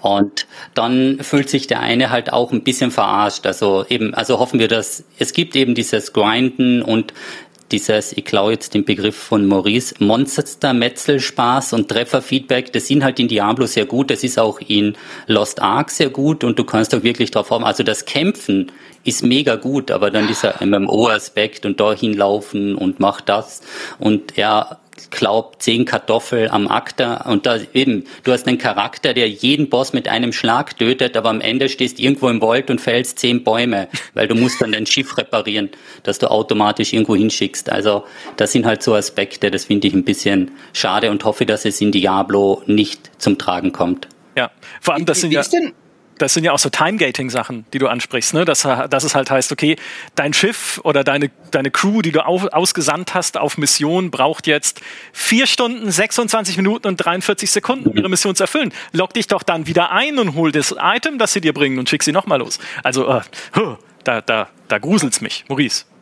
Aber ich wollte nochmal äh, bei, bei Jesse fragen, weil ähm, du hast es ja, oder äh, korrigiere mich, wenn ich falsch liege, du hast es ja ziemlich auch, also dann mit viel Freude, glaube ich, auch sehr viel gespielt, oder? War das einfach dein Anspruch an dich selbst? Ich bin nee, ich Profi in diesem. Immer, ich spiele es auch immer noch sehr gerne, weil ich mich holt halt diese Mechanik ab, das einmal draufklicken. Das holt mich halt total ab. Es ist auch im Stream super, weil du machst eine Wette und dann denken 5000 Leute, das kann sich nicht ausgehen, da steht 5%. Und wenn das dann durchgeht, dann machst du einen Clip, den schauen 1000 Leute an, läuft super auf TikTok und überall. Und es geht wirklich darauf hin. Aber es, es läuft halt raus. Also du machst die anderen Sachen nur notgedrungen mit. Ich habe auch ein ganz niedriges Kaderlevel. Ich habe keinen Twink in Lost Ark, weil Lost Ark ist eigentlich ein Spiel, wo du mit mehreren Charakteren vorhast, weil du eben Time Gating hast. Und da kannst du die Dungeons nur zweimal pro Tag machen. Dann machst du das auf fünf Charaktere und schickst alle Materialien auf einen und den ziehst du dann weiter nach vorne. Also das ist schon so ein Spielsystem auf Drinks verteilt und ja, aber du machst immer das Gleiche. Und ich muss ehrlich sagen, das Gleiche zu machen ist für mich kein Content. Also da kann ich mhm. vielleicht ein bisschen, ähm, ja, ein bisschen, was ich nicht, altmodisch sein, aber wenn ich mit jeder Klasse immer das Gleiche mache, ist das für mich keine Art von Content. Also da, da mache ich lieber ein Diablo-Portale, die sind wenigstens ein bisschen anders aufgebaut und von den Gegnern her ein bisschen anders. Aber ja, aber ich habe 500 Stunden plus schon in Lost Ark drinnen, weil es gibt auch momentan kein gutes Spiel. Also in dem Genre, muss man sagen. Die Diablo 3 Season ist jetzt nicht so der Burner und Pass of Exile ist, glaube ich, kurz vor oder noch Lost Ark gestartet und eben zwei Spiele parallel spielen. Also da bin ich nicht ganz konform. Wenn, wenn du in beiden Spielen ein bisschen vorankommen möchtest, dann musst du auch relativ viel Zeit investieren.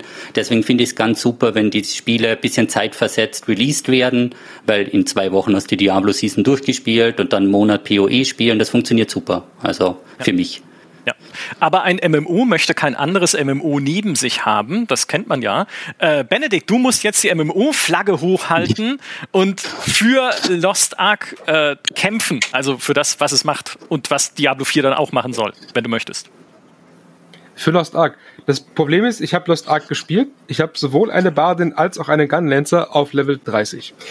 ähm, das heißt, ich habe mich natürlich mit dem Spiel beschäftigt und ich finde auch eigentlich dieses angesprochen mit den Twinks sehr cool. Ich spiele gerne verschiedene Charaktere und ich spiele auch gerne viele Charaktere, weil es einfach sehr schön ist, mehr von dem Spiel zu entdecken, ohne alles neu lernen zu müssen, außer eben mein Charakter. Ich mag es, wenn ich, wenn ich mich verschieden auf verschiedene Arten ausdrücken kann, wenn ich sehen kann, was andere Klassen können, um mich dann später erst festzulegen, wen ich eigentlich wirklich dauerhaft spielen möchte.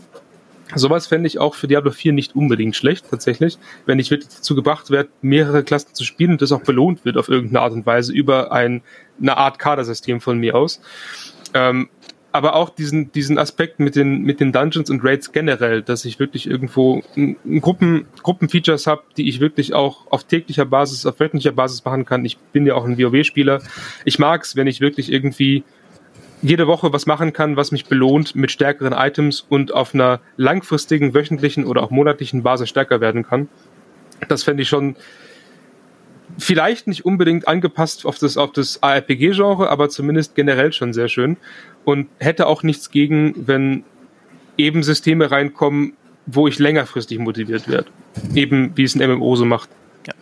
Also und, und, zumindest Raids oder sowas wie diese Legion Raids, die jetzt in Lost Ark reinkommen sollen, fände ich interessant. Also wo sie wirklich sagen, okay, das ist Gruppen-Content. Diese Legion Raids werden jetzt für acht Spieler äh, oder werden sie sein, wenn sie dann dann äh, mal drin sind in Lost Ark. Und du sollst dann dort auch taktisch spielen. Also nicht wie sonst einfach durchrennen und alle machen Damage, sondern irgendwie mehr zumindest äh, tun müssen, um sie bestehen zu können. Und das wäre ja theoretisch eine Idee, die man auch auf einen Diablo übertragen könnte. Du sagst, okay, hier ist ein Dungeon mit irgendwie äh, bisschen Kropfzeug zwischendrin und sechs Bossen, bei denen du aber wirklich wissen musst, okay, wie packe ich die, welche äh, Aufgaben müssen die Leute erfüllen, wer muss wo sein Pet hinschicken oder sowas. Je länger ich da jetzt drüber rede, desto schlimmer kommt es mir selber vor. Aber ihr wisst, was ich meine. Cooler Raid-Content, warum denn nicht? Fände ich prinzipiell auch tatsächlich nicht verkehrt. Das ja, man könnte es schon lösen. Nee, du zuerst bitte. Äh, das macht die Immortal Legends tatsächlich mit den, mit den Heliquary Raids, wo du zu acht wirklich dann die, einen Boss pro Monat irgendwie oder ja. jeden, jeden Monat kommt ein neuer Boss und du trittst mit acht Leuten gegen diesen Boss an und der hat Mechaniken, der muss gespielt werden, der muss wirklich auch ordentlich irgendwie koordiniert werden, sonst funktioniert's nicht. Und da hast du auch die größeren Raids mit bis zu 48 Spielern, wo du irgendwie vier Gruppen A12 Spieler hast, die jeweils gegen einen Boss kämpfen, wo du viel Ko äh, Koordinierung brauchst, was ich ein sehr cooles System finde, das ich eigentlich für ein ARPG nicht erwarten würde, aber das ich tatsächlich auch gerne ausprobieren möchte. Also ich bin da doch schon zuversichtlich, dass sowas dann kommen kann und hoffentlich auch gut wird das Problem ist, dass du halt nicht MMO-typisch äh, äh, Rollen hast, wie man sie eben mit Tankheiler und DPS kennt, sondern alle irgendwie Schaden machen und du halt einen hast, der mehr aushält und einen hast, der mehr unterstützt. Aber zumindest sind alle dazu da, wirklich irgendwie auch selbstständig was machen zu können. Äh, da bin ich noch gespannt, wie das umgesetzt wird, aber gerade das mit den Raids halte ich schon für den wahrscheinlichen und hoffentlich auch sehr coolen Inhalt. Also ich hoffe, dass es eher noch als Solospieler möglich ist, die besten Gegenstände und so weiter in Diablo 4 zu holen, weil eben es ist zwar ganz cool mit dem Gruppenspiel und alles, aber in Diablo wird halt sehr viel auch alleine gespielt, eben weil du kannst es bossieren und und und und das Einzige, was ich mir wünschen würde in Diablo 4 ist, dass sie die Bosse stärker machen, so wie es teilweise in Pass of Exile ist, weil das Problem, was du jetzt in Diablo 3 hast, hast, du stehst vor Diablo oder vor Maltael und drückst eine Taste. Und das war's. Und er ist tot. und das kann halt nicht sein. Ne? Also ich fände tatsächlich auch cool, wenn, wenn es in, in Diablo 4 mal irgendwie, also wenn, wenn da ein bisschen mehr echt anspruchsvolle Kämpfe auch mal drin wären, die so ein bisschen dieses, weil ich bin, ich bin ja auch, also ne, einerseits das Genre ist halt auch einfach, ne, man will halt durchwalzen aber wenn das ab und an aufgelockert wird durch Kämpfe, wo wirklich Positionierung ist wichtig, Bossmechaniken sind wichtig und so. Und auch nicht erst irgendwie im super anspruchsvollen Endgame, sondern wirklich einfach mal auch beim, beim normalen Spielen schon, vielleicht bei der Story-Kampagne auch schon. Ähm, ich finde, das kann noch eine gewisse Würze reinbringen, die finde ich, also auch, auch, auch, auch Diablo 3 halt wirklich, halt weder im Endgame, Late Game noch in der Story je wirklich hatte. Ähm, und das, das fände ich schon cool ich fand zum Beispiel, man hat ja auf der BlizzCon diesen World Boss konnte man ja mal spielen, der war total langweilig. Also stinklahm ja, war der. Ähm, gestorben, ähm, aufgestanden, weitergekämpft, wieder gestorben, aufgestanden, weiter. Also da fehlt das Punishment. Richtig. Das war komplett uninteressant. Ähm, und das fände ich tatsächlich auch sehr cool. Ähm, ich wollte noch mal auf was eingehen, was, weil auch im Chat gerade gefragt wird, bei mir so Torchlight 3 war nicht gut und du, Jesse, hast auch gesagt, es gibt gerade keine guten Spiele im Genre das ist halt wirklich so, finde ich, auch noch ein, also ein, ein Problem, das wir halt wirklich gerade haben. Es gibt halt, abgesehen von diesen paar Platzhirschen, es kam auch echt lange nichts mehr wirklich cooles Neues im Hack-and-Slay-Bereich. Ne? Ähm, seht ihr da noch irgendwelche Geheimtipps am Horizont oder sowas? Weil man redet halt sehr viel über Path of Exile und Diablo, weil mehr gibt's ja nicht wirklich.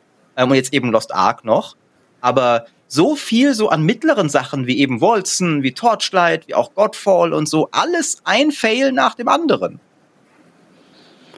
Also ich glaube, momentan habe ich jetzt, es gibt zwar wohl noch ein paar, die in dieses Genre gehen, aber so wie du sagst, es sind teilweise so Indie-Studios, denen fehlt auch ein bisschen an Reichweite. Man muss zum Beispiel dazu sagen, so wie Pass of Exile oder so, wenn es eine Trading-Funktion gibt, dann brauchst du irgendwie eine Community, mit dem du handeln kannst. Und wenn das Spiel weltweit 3000 Spieler haben und zweieinhalbtausend Leute schlafen, weil in Europa spielen so viele nicht, dann hast du keinen, mit dem du handeln kannst. Also du brauchst so eine kritische Masse an Spielern, damit es überhaupt funktioniert. Und diese kritische Masse erreichen sehr viele Games, glaube ich, einfach nicht. Dann bilden sich erst gar keine Communities.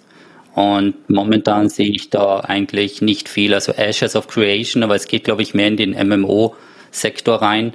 Und ja, dann wird schon sehr dünn. Also man hört halt immer Pass of Exile oder Diablo und Lost Ark wird wegen der Grafikoptik oft auch noch dazu gezählt, aber dann sind wir schon relativ schnell fertig. Oder in Österreich zusammengerammt ist. Äh, ich lese ja bei uns im Chat äh, das ein oder andere Mal an December beispielsweise, was die Leute ganz spannend finden. Ich lese Weird West, was ja sogar schon äh, veröffentlicht ist, äh, final veröffentlicht ist. Und ich kann jetzt auch eine Frage beantworten, die schon mehrfach gestellt wurde von unterschiedlichen Leuten, nämlich, was ist denn jetzt mit Titan Quest 2? Wann kommt denn jetzt Titan Quest 2? Was wisst ihr denn jetzt über Titan Quest 2? Die Antwort ist nix, aber es gibt ein Studio namens Grimlaw Games, das zu THQ Nordic gehört, denen auch die Lizenz an Titan Quest inzwischen gehört, weil sie sie übernommen haben aus den Beständen von THQ, die ja pleite gegangen sind.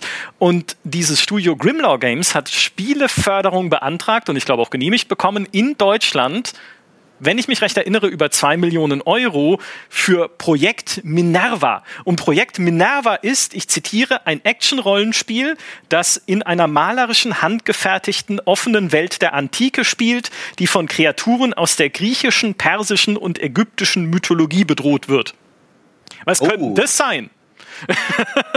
also, ne, man sieht, äh, es wird wahrscheinlich daran gearbeitet, kommen. Die Macher von Spellforce 3, Richtig. Für alle, die, denen, der Name nicht sagt, ähm, die können also durchaus was. Ähm, das wäre schon cool. Ich muss jetzt tatsächlich sagen, ich war nie so der Titan Quest-Fan. Ähm, deswegen bin ich auch, weil auch bei mir wird gerade sehr viel äh, Grim Dawn kaum bekannt. Grim Dawn hatte für mich nie einfach das Level an weder Kampfgefühl noch irgendwie so Loot-Sucht, Charaktertiefgang. Ich bin, ich war nie ein Fan von diesem Titan Quest Charaktersystem, dass du die Hälfte deiner Punkte einfach reinstecken musst, nur in deine Klasse. Nein, weil es keinen Totenbeschwörer wird. gibt. Es gibt ja sogar einen, der ist aber scheiße. Ja, ähm, da bist du dann schon total happy, wenn du mal irgendwie zwei Minions oder sowas hast. Und ein Totenbeschwörer, der, der, der lebt ja erst ab 20 Skeletten erst so wirklich. Das ist ja relevant. Ähm, und äh, an December habe ich auch gesehen, das sieht halt cool aus, aber ist halt auch ein koreanisches Mobile-Spiel. Das heißt, ich habe keine Ahnung, wie das wird. Ähm, das könnte halt auch totaler Grind-Zeugs sein, noch viel schlimmer als Lost Ark. Ähm, und ansonsten, wie gesagt, La La äh, Last Epoch ist für mich noch der Indie-Geheimtipp im Diablo-Bereich eigentlich. Ja. Ähm, Gibt es in Last Epoch eigentlich Dinosaurier? Weil es ja so ein Zeitreise-Setting hat. Kann sogar sein. Ja. Weiß doch bestimmt jemand im Chat. Ja, egal. Das, das nur als Zwischenfrage. Ähm, ich habe vielleicht noch einen letzten Punkt, auch wenn es um Diablo 4 geht oder allgemein um Hack and Slays, weil wir so langsam tatsächlich zum Ende des Podcasts kommen äh, müssen. Aber ihr könnt eine kurze Antwort geben. Crafting lieber komplex oder nur zur Mystikerin gehen und so lange rumwürfeln, bis man mehr Kritschaden auf der Waffe hat? Jesse. Das zweite. Sehr gut. Also Mystikerin einmal klicken und ich finde ihn, also so einen reinen Zufallsfaktor, ich möchte wirklich hundertmal draufklicken und wenn es immer daneben geht und einmal geht's durch, ich finde das besser, als wie wenn es ein komplexeres System ist. Ja, ich, äh, der Chat widerspricht tatsächlich. Okay, manche sagen äh, Mischung, das ist natürlich gut, so zwisch zwischendrin. Aber ne, komplexes Crafting-System kann ja dann auch, ne, wenn man eher so in MMO-Richtung geht, sein, okay, es gibt halt ganz viele unterschiedliche weiß ich nicht, entweder Berufe oder Ressourcen, die du sammeln und farmen kannst für dann noch höherwertige Items und wie es in Path of Exile ja ist, auch ganz kleinteilige Aufrüststufen, für die du wiederum mehrere Jahre studiert haben musst. Aber da sagst du, okay, nee, lieber geradlinig und man weiß, was man kriegt. Ich sage einfach ja, nee, ich finde geradlinig besser, weil ähm, bei Komplex können viel mehr Fehler passieren und ich glaube, das ist sehr, sehr bitter, wenn du jetzt so weit bist und dann einen kleinen Step übersehen hast und du zockelst was Falsches oder du baust das falsch zusammen und dann war alles umsonst. Mhm. Und bei dem ist der Zufall entscheidet. Na, du gehst hin, da kannst du nichts falsch machen, leg das Item rein, drück drauf. Ich meine, es gibt genug, die in Diablo 3 den Fehler machen und den falschen Wert auswählen und dann sekundären Stat wegrollen und wollen eigentlich im primären und das ist schon ein gewisses Punishment, wenn es ein richtig gutes Item war, dann denkst du schon so, jo, das war jetzt ein Fehler und jetzt farmst du nochmal zehn Stunden, bis du das gleiche Item nochmal hast und dann versuchst du es nochmal. Und wenn das ein komplexeres System wäre, ist es, glaube ich, viel, viel fehleranfälliger. Und deswegen denke ich, dass es lieber einfach und ein bisschen ein Zufallsfaktor, weil man kann sich ja auch bei, wenn man den Klick macht, freust dich ja genauso, wenn das läuft. In der Tat. Ihr habt jetzt noch wenige Sekunden Zeit für Widerspruch, Maurice und Benedikt. Nee, ich, also. Hm? nein, nein. Ich bin meistens genervt von komplexen Crafting-Systemen, aber jetzt mach du noch dein Plädoyer. Ich meine, ich bin MMO-Spieler. Ich äh, hasse es, auf etwas nicht wirklich Vorhersehbares zu grinden, ohne ein, ein zeitliches Ziel irgendwann. Ich mag es lieber, wenn ich sehe, ich brauche x Sachen, um Y zu kriegen. Das mache ich dann auch. Ähm, wenn ich das habe, wenn ich wirklich sagen kann, ich farme bestimmte Sachen, selbst wenn das lange dauert, mal klicken muss, um trotzdem nichts zu kriegen, was ich, was ich möchte, weil mir das RNG so dermaßen nicht hold ist, dass ich dann wirklich doch lieber auf den sicheren, aber längeren Weg gehe. Ja. Zufallsmechanismen sind das Schlimmste, was es gibt. Ich glaube, da sind wir uns äh, nicht, nicht einig in der Breite, aber zumindest was Crafting angeht, weil es, äh, ach, ich sage 7, es hat mir wirklich wehgetan, Jesse, das in deinem Stream zu sehen. 7,56 Prozent Chance. Mir auch. Ja, ja, das hat man, das hat man. Aber ich hatte nur eine Woche. Zuschauern sicher nicht. Nee, nee, die finden das richtig witzig, wenn du 10 Stunden in 10 Sekunden vernichtest. Denen gefällt das richtig gut. Das ist ja jetzt, also das ist ja die eine Erkenntnis, die ich jetzt, ich mache ja noch längst nicht so lange und so viel Twitch wie du, aber der Chat, das sind schlechte Menschen. Das merkt ja. man sehr, sehr schnell. Die weiden sich an deinem Leid. Ähm, mhm. Grüße gehen raus an euch alle, ne? Es ist, ja, ja, also. Und der Gambling-Faktor, die wollen immer alle, dass du noch einen Klick riskierst, weil es ist ja nicht ihr Gold, das da drauf geht. Ja. Da sind sie alle dabei. Und sie fiebern mit. Und dann geht's daneben und dann lachen sie dich aus. Ja, das ist. Ja, ja. Ja. Vielleicht im Mai 2023 werden Sie bei Diablo 4 mitfiebern. Wir werden es sehen. Das war unser Talk zum Thema Diablo 4, Lost Ark, Path of Exile und die Zukunft der Hack and Slays, wie wir sie uns vorstellen und wünschen. Ganz vielen Dank an euch drei.